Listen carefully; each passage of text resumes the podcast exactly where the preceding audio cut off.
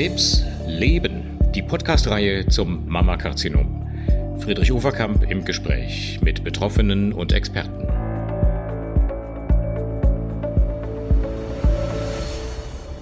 Hallo meine Damen und Herren, liebe Patientinnen, liebe Hörerinnen und Hörer, willkommen zu einem weiteren Podcast. Und ich habe heute noch einmal zu Gast Frau Schumacher-Wulff, die Chefredakteurin der Zeitschrift Mama Mia und Herrn Professor Volkmar Müller von der Universitätsklinik in Hamburg-Eppendorf. Sie kennen beide schon aus einem anderen Podcast, wo wir schon gemeinsam äh, diskutiert haben. Hallo Frau Schumacher, hallo Volkmar Müller. Hallo. Hallo. Schön wieder hier zu sein. Ja, wir haben am Ende des äh, Podcasts, wo wir über Symptombeherrschung und Symptomkontrolle geredet haben, haben wir das Thema Palliativbetreuung und Palliativmedizin gestreift. Und wir waren dabei hängen geblieben, dass wir gesagt haben, dieser Begriff palliative Betreuung und Palliativtherapie ist eigentlich zu negativ besetzt, weil äh, man heute unter diesem Begriff viel, viel mehr versteht als in den Anfangsjahren, als dieser Begriff eingeführt wurde. Wie seht ihr das? Vielleicht dazu auch noch mal ein paar kurze Statements von euch beiden. Also ich erlebe immer, dass Patientinnen extrem Angst vor diesem Begriff haben, weil er für Patienten assoziiert ist mit Sterben. Unter Palliativmedizin verstehen viele so die Betreuung der letzten ein, zwei Wochen ähm, vom, wo es im Prinzip nur noch darum geht, irgendwie Schmerzen zu lindern äh, bis hin zum Sterben. Egal, ob das zu Hause ist oder auf der Palliativstation oder im Hospiz. Das heißt, im Prinzip wird Palliativmedizin oft auch gleich Hospiz gesetzt oder eben Sterben zu Hause. Und ich glaube, es wäre ganz wichtig, dass alle, ähm, die, die Kontakt zu Patienten haben, versuchen, das irgendwie aufzulösen und zu sagen, Palliativmedizin ist so viel mehr.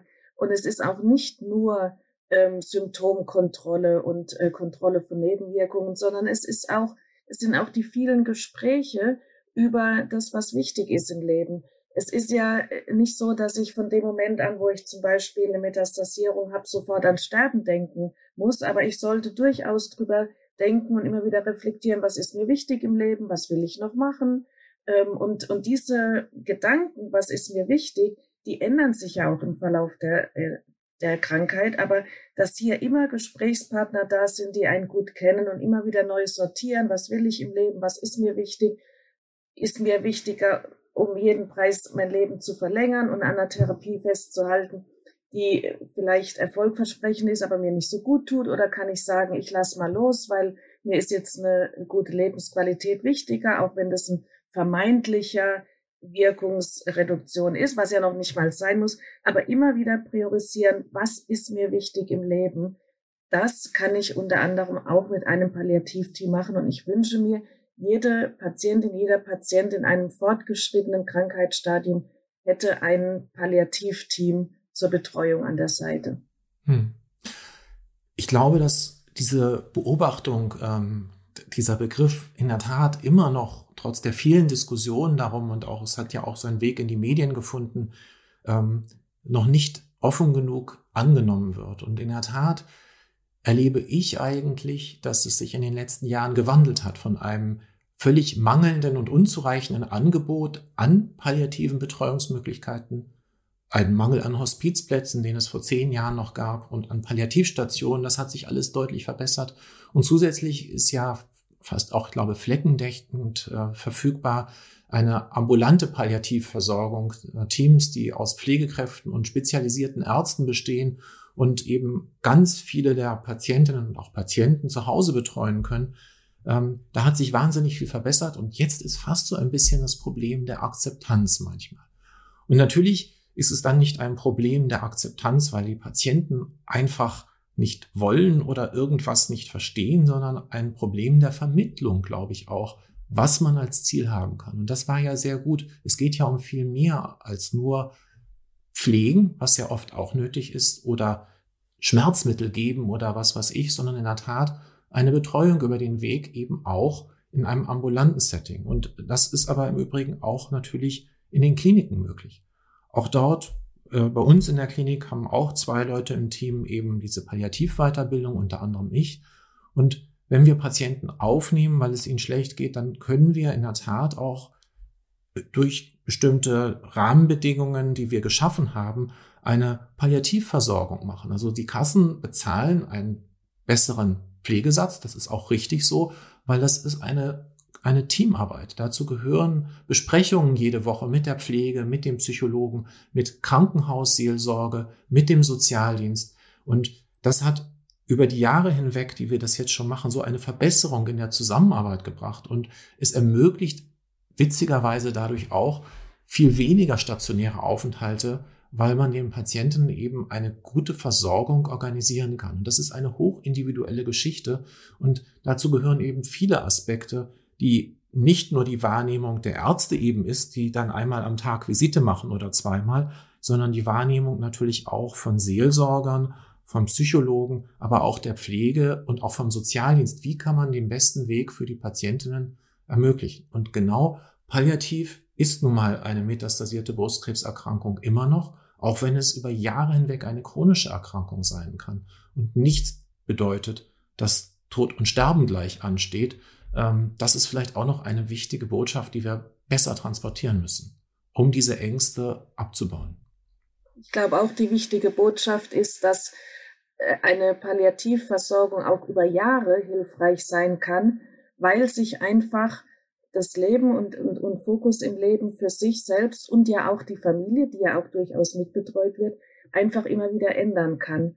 Und ich glaube, hier bei diesem ganzen Prozess, äh, gesundheitlich, wie, also ne, symptommäßig wie psychisch begleitet zu werden, ist wirklich hilfreich. Und Volkmar, du hast recht, es hat sich so viel entwickelt und wir haben uns ja auch viel dafür eingesetzt, auch für Kostenerstattung und so weiter ich bin jetzt seit 15 Jahren äh, in dem Bereich tätig und es hat sich wirklich viel entwickelt und ich meine, es wird noch nicht so angenommen, wie es angenommen werden könnte und das hat verschiedene Gründe. Aber ich glaube, hier sollten wir alle dran arbeiten, Patientinnen auch Berührungsängste äh, zu nehmen und auch Ärzte immer wieder zu schulen, welche Angebote es gibt, um hier Patientinnen und Palliativteams zusammenzubringen. Ich kenne übrigens viele Patientinnen, die auch schon mal auf einer Palliativstation waren und dann wunderbar gestärkt und frohen Mutes wieder aus dem Krankenhaus marschiert sind und gesagt haben, jetzt geht's wieder ein Jahr. Ist ja nicht so, dass Palliativstation immer die letzte Station ist. Und ich glaube, das gilt wirklich zu vermitteln. Die Angebote sind da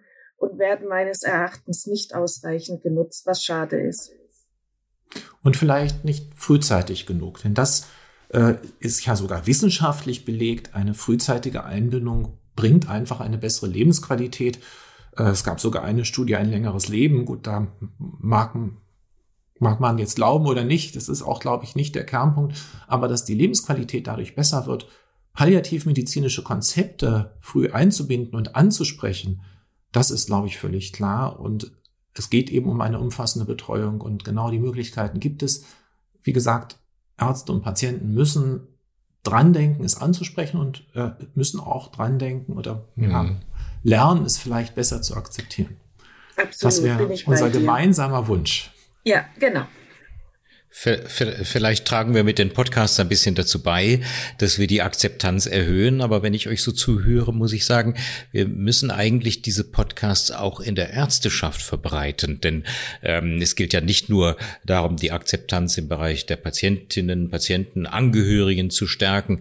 Ich glaube, bei den Ärzten gibt es genauso viel zu tun, ähm, die Akzeptanz zu erhöhen. Ich kenne auch immer noch viele Kolleginnen und Kollegen, die tatsächlich Vorbehalte haben oder auch nicht wirklich informiert sind, noch nicht genug informiert sind, was es alles gibt.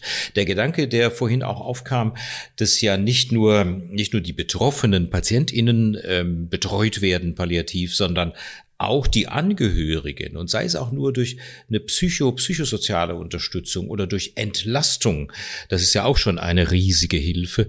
Das wird viel zu wenig betont und ich glaube, ähm, das sollten wir versuchen auf allen Kanälen, äh, sowohl im Bereich der Patientinnen als auch der Ärzteschaft zu verbreiten.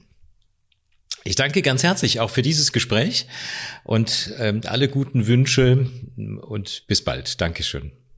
Dankeschön, bis bald. Danke, bis bald.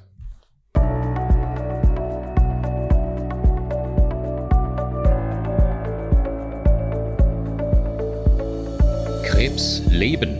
Die Podcast-Reihe zum Mammakarzinom. Friedrich Uferkamp im Gespräch mit Betroffenen und Experten. Mit freundlicher Unterstützung von Sando Deutschland und Hexal.